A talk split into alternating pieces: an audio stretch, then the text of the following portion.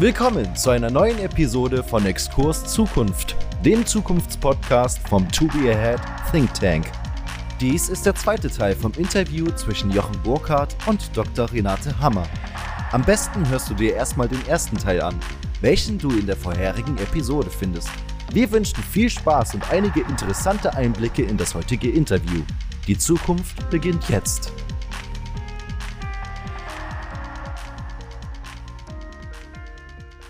Wie schätzen Sie das denn ein, dass solche äh, Gebiete auch wieder stärker besiedelt werden und an Attraktivität gewinnen, wenn der Arbeitsplatz mobil ist? Ähm, ich glaube, dass es allein nicht reicht. Das ist? Ich glaube, das alle, es reicht alleine nicht. Also ich weiß nicht, wie lange es in, in Österreich schon diese Digitalisiere das Land Offensive gibt. Ja. Ich meine, da wird auch sehr viel geredet und sehr wenig getan. Ähm, aber das wird so als, als Allheilmittel hingestellt. Ja. Ich glaube, es ist ein Faktor, das ist ein, sozusagen die Basis, dass, dass man Menschen aufs Land bekommen kann, die dort auch produktiv sind. Ja. Also abgesehen von irgendwelchen alten Sitzen. Das haben wir also auch im, im Baukulturreport 1 ein Szenario ist, dass wirklich nur mehr die reichen Alten in so gated Communities die, die alten Dörfer besetzen. Das, auch, das sieht man schon. Es ist, es, natürlich ist es alles überzeichnet, aber, aber das, das ist schon ein Szenario, das wir haben. Aber wenn, wenn wir wollen, dass da wirklich Menschen in, in ihren Arbeitsdekaden ja, drinnen sind, reicht, reicht ähm, die Digitalisierung und, äh, und äh,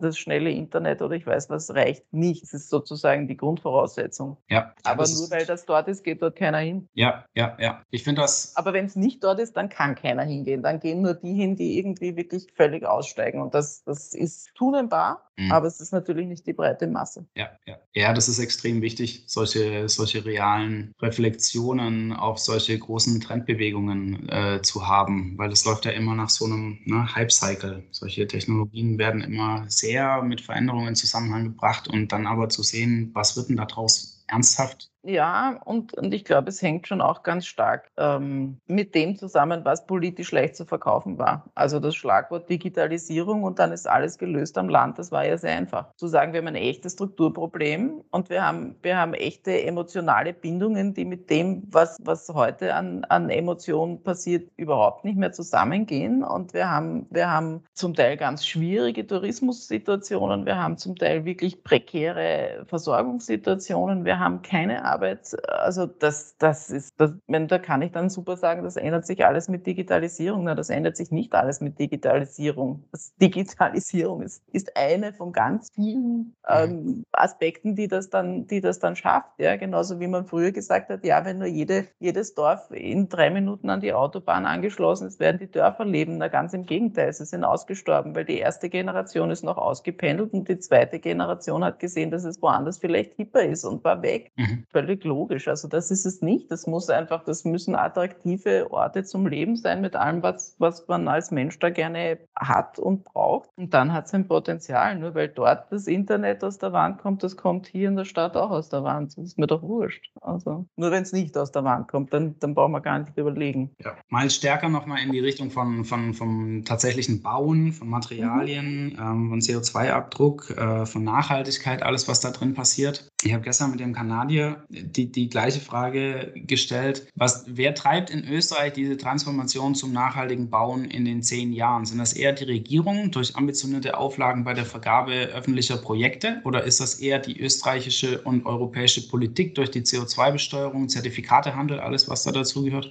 Oder ist es eher der Endkonsument, der, also gerade ist es natürlich sehr, sehr, sehr, sehr, naja, bekannt, hip in den Medien, wie auch immer, zum Beispiel auf Fleisch zu verzichten, weil es schlecht mhm. ist für Klimawandel. Über Zement redet noch keiner. Ähm, also äh, kann ich, kann ich insofern ein bisschen schlecht sagen, weil ich natürlich völlig in meiner Arbeitsbubble lebe. Also wir, wir reden seit 30 Jahren über nichts anderes als über, über Ziegel, Zement, Holz, äh, Plastik, was weiß ich was, ja. Also für mich ist es ständig ein Thema und natürlich ist, ist der Fußabdruck von Gebäuden für uns ein Thema. Was ich jetzt wahrnehme, wo sozusagen ein gewisses Aufhorchen passiert, ist die EU-Taxonomie. Also es geht immer übers Geld. Und wenn es jetzt von Seiten der EU heißt, du kriegst äh, günstigere Finanzierungsmöglichkeiten, weil du gewisse ökologische Auflagen erfüllst, dann, dann merkt man genau, jetzt stehen ein paar still und hören, was kommt da genau. Ja? Also der Zertifikatehandel ist ja nur nach und nach in, in Tritt gekommen. Ich habe auch immer das Gefühl, dass, dass sozusagen die ähm, ja über die UNO laufenden, schlussendlich über die UNO laufenden Regelungen bei Verstößen gegen das Pariser Klimaziel ähm, nicht angekommen sind, noch auf politischer Ebene. Und ich habe immer das, also ich bin kein Hellseher, aber ich glaube immer, dass es so laufen wird, dass man, wenn, de, wenn die Höhe des Straf, also wenn das Strafausmaß mal am Tisch liegt, dass man dann nachverhandeln wollen wird. Also da ist, sehe ich den, den sozusagen, man glaubt sich selber nicht, ja, was man da ausverhandelt hat. Also wenn, wenn man da in die Budgets schaut, das ist schon atemberaubend. Und wenn ich das nehmen würde, sozusagen dieses Strafausmaß für Nichterreichung und in, in eben genau in die Erreichung des Ziels stecken würde, dann würde es schneller gehen sehe ich nicht so wahnsinnig. Also die Motivation, die nächste Wahl zu gewinnen mit irgendwelchen Sprüchen, dass eh nichts wehtut und dass es eh leicht wird und das machen wir schon. Wasserstoff, Digitalisierung, bla blub, ja, kein Ding, kein brauchst auf nichts verzichten. Das ist viel wichtiger als, als ein, ein Blick auf die Realität und selbst auf, auf dieses Strafausmaß. Ich glaube, das nimmt man nicht sehr ernst. Ja. Ähm, wo, wo ich Bewegung sehe, sind eben genauso so Hebel wie, wie EU-Taxonomie und ähnliches ist. Also ich habe selten was erlebt, was so schnell durchgesickert ist, wie, wie eben diese Aussage. Es gibt Finanzierungsvorteile beziehungsweise eben Nachteile, je nachdem, wie du ökologisch dich darstellen kannst. Wie ernst zu nehmen diese Auflagen sind, ja, wenn man genauer in die Taxonomieauflagen hineinliest, das steht wieder auf einem anderen Blatt, aber es ist das, was Aufhorchen macht, ja, wo man sofort merkt, jeder sagt, was kommt da, was kommt da? Also das ist, das ist der Hebel, glaube ich. Und ich beobachte sozusagen einen gewissen gewissen Generationenwechsel in der Industrie. Und das macht ein bisschen Hoffnung. Die Frage ist, ob es zu spät kommt. Also wir hatten, wir hatten echte Hardliner, die gefunden haben, Kerngeschäft und bla und Tankstelle und fossile Energien geht alles. Und das ist jetzt, jetzt wird umgestellt, jetzt wird plötzlich, also ich meine, für mich, mein Lieblingsbeispiel ist immer Nord Stream 2. Ist es möglich, dass wir jetzt im Jahr 2021 eine milliardenteure, in ganz vielen Staaten öffentlich mitfinanzierte Gaspipeline eröffnen? Ist es möglich? Das ist für mich der Ausdruck dieses, dieses Generationenwechsels. Also das war möglich, weil hier Menschen am Ruder saßen, die wirklich nicht in der Lage waren, das Problem zu erkennen. Oder wenn sie es erkannt haben, nicht in der Lage waren, ethisch in irgendeiner Form zu handeln. Mhm. Ja, also ich habe auch den Eindruck, dass sich da relativ viel tut und auch bei den Unternehmen viel tut. So speziell in den letzten zwei, drei Jahren ja. ist das sehr spannend, äh, auch bei unseren Kunden, ähm, die teilweise aus wirklich traditionellen ähm, Industrien kommen, die aber mit einem total klaren und offenen Fokus da reingehen und sagen, ja, wir wissen, dass sich unsere Branche wahrscheinlich 180 Grad drehen wird. Wir müssen jetzt mal gucken, wie das passiert. Ja, also das sehe ich auch und das ist, es ist das macht ein bisschen, macht ein bisschen Hoffnung. Und es braucht halt auch, ähm, braucht halt auch ein bisschen ein, ein paar Irre, die es dann vormachen. Ja? Also ich, ich, denke, ohne, ohne Elon Musk hätten wir sicher keine europäische Autoindustrie, die sagt, wir sind jetzt bis dann und dann steigen wir aus den Verbrennern aus. Ja, ob es so intelligent ist, in die Elektromobilität einzusteigen, steht auf einem anderen Blatt. Aber zumindest mal zu sagen, das mit dem Verbrennen ist vielleicht nicht der Weisheit letzter Schluss, wäre, glaube ich, St. Nimmerleinstag verschoben worden worden, würden nicht die Teslas auf den Straßen anfangen, den anderen das Geschäft wegzunehmen. Das ist vielleicht ein sehr gutes Beispiel für, ähm, für, eine, für eine Frage. Mhm. Wo sehen Sie denn das größte Potenzial, das sag jetzt mal, also metaphernhaft, dass ein Tesla in die Baubranche einsteigt. Und genau der Tesla der Baubranche heißt äh, Kreislaufwirtschaft. Das erste Haus, das wirklich hip ausschaut, alles kann, vom Markt gekauft wird, das keinen neuen Baustoff verwendet hat, sondern recycelte Baustoffe, Dinge wiederverwendet hat, das das ist, das rollt die Geschichte auf. Auch und, und das wird ganz genauso betrachtet, wie die Elektromobilität betrachtet wurde, nämlich aus dem Blickwinkel, das geht nicht und das interessiert uns alles nicht und das sind ja nur die Spinner und was weiß ich was. Das, das ist der Tesla. Und, und ich glaube, das ist auch die, wirklich die Herausforderung für die jetzt noch an der Produktion sozusagen verdienenden Hersteller von Baumaterialien, ihre Geschäftsmodelle ganz rasch so zu verändern und auch ihre Produktionen so zu verändern, dass sie eben nicht primär produzieren, sondern sekundär und tertiär und quartär und trotzdem finden, was herauskommt, was mehr ist als die Verfüllung eines Unterbodens oder so ein Blödsinn, ja. Und, und da nachzudenken, sagen, okay, ich habe, ich, der, der Beton, den ich verkaufen will, der steht schon da draußen. Und eigentlich muss ich ihn rückbauen und daraus was machen, womit ich hochwertigst neu bauen oder wiederbauen kann. Das, das ist der Punkt. Die große Frage, wie jetzt so ein Primärhersteller, die einen massiv riesigen Steinbruch haben, der auch noch tausend Jahre hält, ähm, was die da drin machen werden. Ja, ich meine, bei den Steinbrüchen, das finde ich schon sehr spannend, ähm, weil Europa eigentlich hochwertigsten Stein hat, ihn aber nicht abbaut, weil, weil wir halt äh, sozial ausbeuterisch das aus Indien und China holen oder aus der Türkei. Dort kosten die Leute nichts, das Transportieren äh, lassen wir kostenwahrheitsmäßig außen vor und damit ist der, ist der indische Stein oder der chinesische Stein oder wo auch immer der Stein herkommt, äh, halt super im Vergleich zu, zu ich weiß nicht, nicht österreichischem Granit. Ich wollte gerade sagen, was ist denn das für Stein, was da transportiert? Für, für mich gerade vollkommen absurd. Wer transportiert einen Stein von, von, von China nach Österreich, um das dort zu verbauen? Das ist ja irrsinnig schwer. Wie das lohnen? Aber alle. Also bitte, wenn Sie einen österreichischen Stein wollen, dann müssen Sie einen Steinbruch aufmachen. Es gibt also hochwertigster Stein. Ja, es ist alles da. Und äh, natürlich, also Stein ist, ist ein Material, das äh, abgebaut wird und dann ist der Steinbruch halt abgebaut. Ähm, man kann, glaube ich, mit, mit Abbaustellen dieser, dieser Art könnte man ökologisch sehr gut umgehen, wenn man so von vornherein darüber nachdenkt, wie renaturiere ich diese Flächen. Also wir haben, wir haben Ziegelgruben, die mit wirklich professioneller Unterstützung in, oder zumindest eine, in, in echte Biotope rückgeführt wurden, wo man nach dem Abbau sagen kann, wir haben mehr, wir haben mehr Vielfalt drauf, als wir es vorher hatten. Dazu muss man aber jemand verpflichten und das muss verstanden werden, dass das so sein muss. Ja? Also das ist, kommt sofort auch diese, diese soziale Dimension und die Kostenwahrheit. Also das, was wir transportmäßig an, an Schaden verursachen, ist in keinster Weise kostenmäßig abgedeckt. Ja, ja okay. Ähm, ein großes Thema. Es geht immer um die Substitution von Beton. Kann dieser Werkstoff substituiert werden oder wenn? Wie wird er transformiert? Ein großes Thema ist dabei natürlich immer Cross-Laminated Timber. Ist vollkommen klar, dass man Beton nicht vollständig durch Cross-Laminated Timber ersetzen kann. Dafür gibt es einfach schlicht viel zu wenig Holz.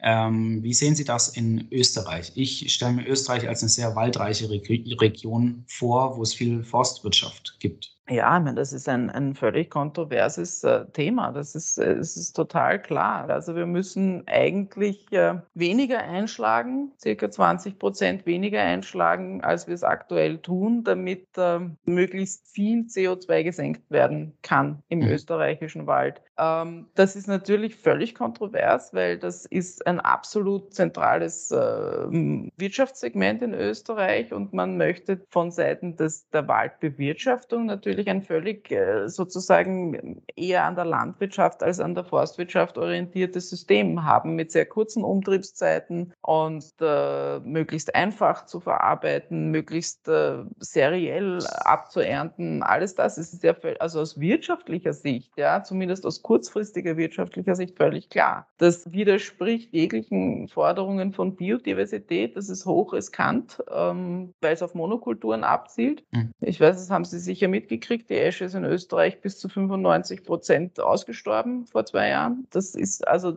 stellen Sie sich vor, sowas passiert mit der Fichte und es passiert zum Teil ja mit der Fichte über den Borkenkäferbefall. Und, und das sind alles Dinge, ja, wo ich, wo ich halt meinen würde, es wäre verantwortungsvoller, zuerst mal wirklich hinzuschauen, wo, wo spielt sich denn wirklich die CO2-Senke ab und was hängt an einem eigentlich mal ökosystemisch gewesenen Ding wie dem Wald noch dran. Und ich, ich wage mal die Behauptung, Österreich gilt als waldreiches Land. Österreich ist aber in ganz vieler Hinsicht ein, ein äh, monokulturell mit Bäumen bestandenes Land. Wir bezeichnen das als Wald, mhm. weil halt viele Bäume beieinander stehen. Aber wir haben kein Bild mehr von dem, was ein Wald ist. Mhm. Ja, okay. und, und das ist, ich persönlich fürchte mich, und das sage ich ganz ehrlich, viel, viel eher, dass uns äh, das Artensterben mehr betreffen wird als der Klimawandel. Ich glaube, dass das wirklich von heute auf morgen passieren kann. Also wenn, wenn ich eben dieses Eschensterben zum Beispiel betrachte, dann habe ich wirklich Angst, weil das ist was, was wir nicht aufhalten können. Mhm. Und wenn das eine zentrale Kulturpflanze trifft, auch die Banane. Ja, das sind dann die Kipppunkte. Modulares Bauen, die, äh, großes Thema, schon immer. Ähm, ich habe die Information bekommen, dass das zum Beispiel in Holland schon sehr gut geht und schon sehr viel gemacht wird. Und die Information dazu bekommen, dass es in äh, Österreich bisher mit der Technik überhaupt nicht denkbar ist, weil die Österreicher ihr individuelles Haus haben wollen. Mhm. Das habe ich von Ihnen vorhin gehört. Die ganzen jungen Familien, die jetzt gerade bauen, müssen in der Peripherie der Peripherie bauen und das sehr kostengünstig. Wie sehen Sie das mit Blick auf 2030? Ist Modulbau, Fertighausbau ähm, notwendiges Übel, an das sich die Österreicher dann irgendwann gewöhnen werden? Oder wird sich die Technik eventuell so weit entwickeln, dass man diese Module dann auch vielleicht gar nicht mehr erkennt? Ähm, also Punkt eins ist es, ist es ja ein Märchen, dass, dass wir nicht modular bauen, weil gerade im, im Low-Preis-Segment sind die Fertigteilhersteller da und die machen nichts anderes als, als Module herstellen. Ähm, Wo es